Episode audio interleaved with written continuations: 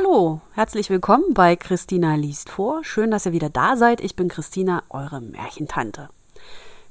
Ich wollte gleich heute mal vorneweg stellen, ähm, dass ich mich sehr, sehr, sehr über euer Feedback freue, das jetzt so langsam bei mir eintrudelt. Heute schrieb mir zum Beispiel, oder nein, schrieb nicht, sondern erzählte mir per Sprachnachricht eine Freundin, dass sie ähm, meine Stimme total beruhigend fände und ähm, das Märchen vorgelesen bekommen total beruhigend fände. Das ist ja auch Sinn und Zweck dieses Podcasts. Deswegen freue ich mich, dass es auch funktioniert.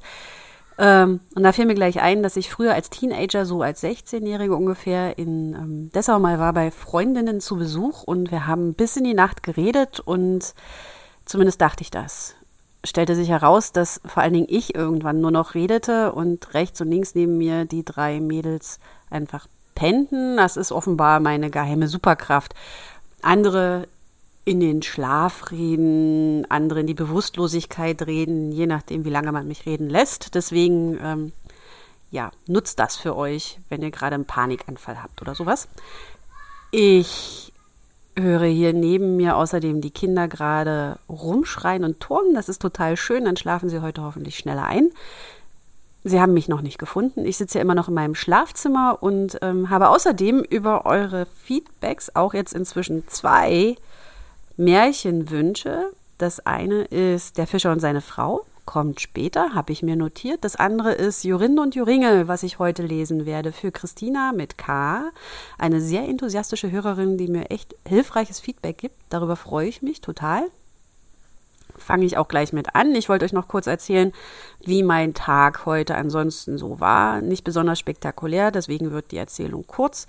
Ich äh, habe mit der zweiten Woche Homeoffice gestartet und ich habe so meine Vorstellungen, wie das laufen sollte und meine Erwartungen, was ich schaffen sollte und bin dann echt an teilweise am Ende des Tages weniger genervt eigentlich davon, dass noch vier andere Menschen in dieser Wohnung sind, als davon, dass ich nicht das geschafft habe, was ich mir vorgenommen habe. Ich versuche da noch einen Umgang damit zu finden, beziehungsweise freue ich mich total, wenn ihr mir einen Tipp gebt oder Tipps gebt, wie ich das noch besser gestalten kann, wie wir vielleicht auch das mit den Kindern noch besser organisieren können oder wie ihr so euren Tag organisiert habt. Wie teilt ihr euch rein ins Homeoffice?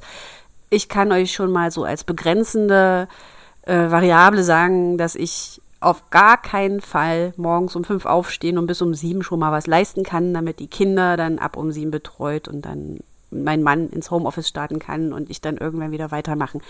Ich funktioniere ab ungefähr um acht halbwegs. Und das hat sich eigentlich noch nie geändert, egal was ich versucht habe. Trotzdem freue ich mich über Tipps und Hinweise und ähm, über eure Leidensgeschichten, über eure Schicksale. Vielleicht bin ich ja gar nicht so allein, wie ich jetzt gerade denke. Ich entschuldige mich nur hiermit bei meinem Arbeitgeber. Ich hole alles nach, versprochen. Wenn ich Zeit habe. Gut, jetzt fange ich an mit Jorinde und Joringel. Für dich, Christina. Es war einmal ein altes Schloss mitten in einem großen, dicken Wald. Darinnen wohnte eine alte Frau ganz allein. Das war eine Erzzauberin. Am Tage machte sie sich zur Katze oder zur Nachteule, des Abends aber wurde sie wieder ordentlich wie ein Mensch gestaltet. Sie konnte das Wild und die Vögel herbeilocken, und dann schlachtete sie's, kochte und briet es. Wenn jemand auf hundert Schritte dem Schloss nahe kam, so musste er stille stehen und konnte sich nicht von der Stelle bewegen, bis sie ihn lossprach. Wenn aber eine Jungfrau in diesen Kreis kam, so verwandelte sie dieselbe in einen Vogel und sperrte sie dann in einen Korb ein und trug den Korb in eine Kammer des Schlosses. Sie hatte wohl siebentausend solcher Körbe mit so raren Vögeln im Schlosse. Nun war einmal eine Jungfrau, die hieß Jorinde. Sie war schöner als alle anderen Mädchen. Die und dann ein gar schöner Jüngling namens Jorinde die und dann ein gar schöner Jüngling namens Joringel hatten sich zusammen versprochen. Sie waren in den Brauttagen und hatten ihr größtes Vergnügen eins am andern. Damit sie nun einsmalen vertraut zusammen reden könnten, gingen sie in den Wald spazieren. Hüte dich, sagte Joringel, dass du nicht so nah ins Schlosse kommst.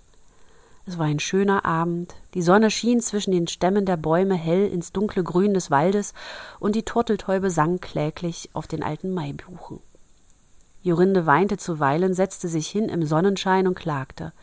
Joringe klagte auch. Sie waren so bestürzt, als wenn sie hätten sterben sollen.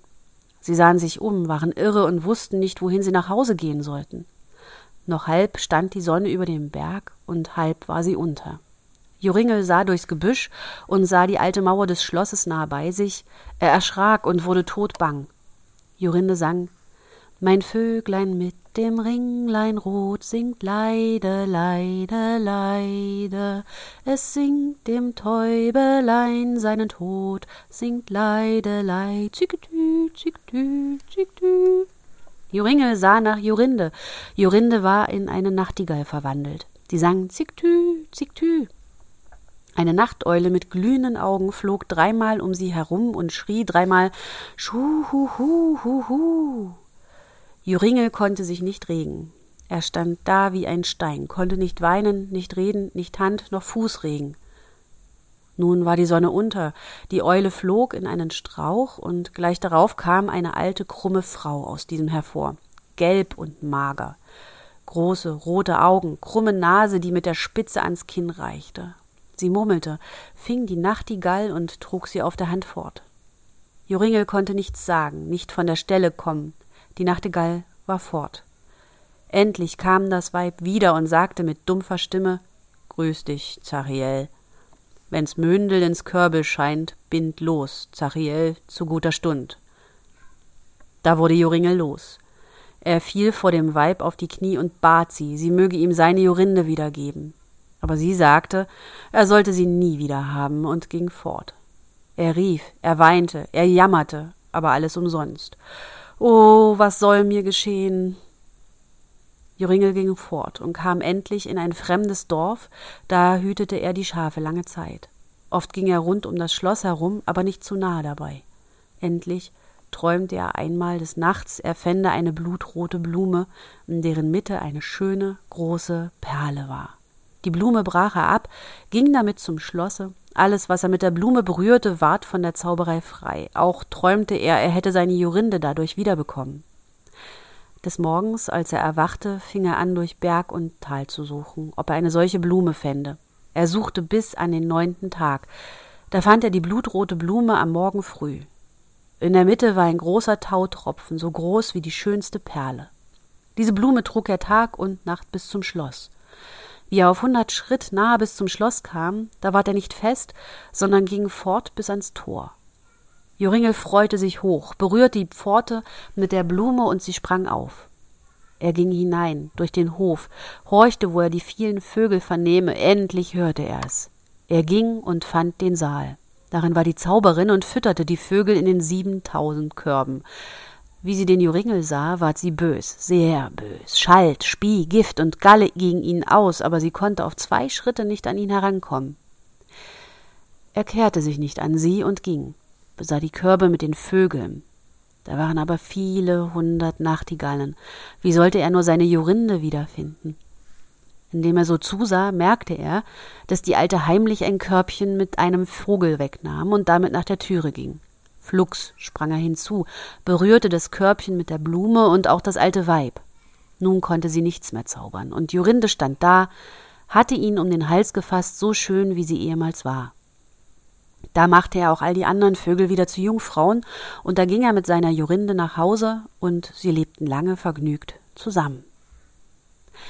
So, heute war es etwas kürzer, ein schnelles Märchen sozusagen. Ich hoffe, es hat euch gefallen. Ich hoffe, es hat dir gefallen, Christina. Und ähm, ja, bleibt zu Hause, passt gut auf euch auf, passt gut auf die Leute um euch drumherum auf, achtet aufeinander, lasst es euch gut gehen, lasst euch die Decke nicht auf den Kopf fallen, macht das Beste draus. Wir hören uns morgen wieder. Tschüss.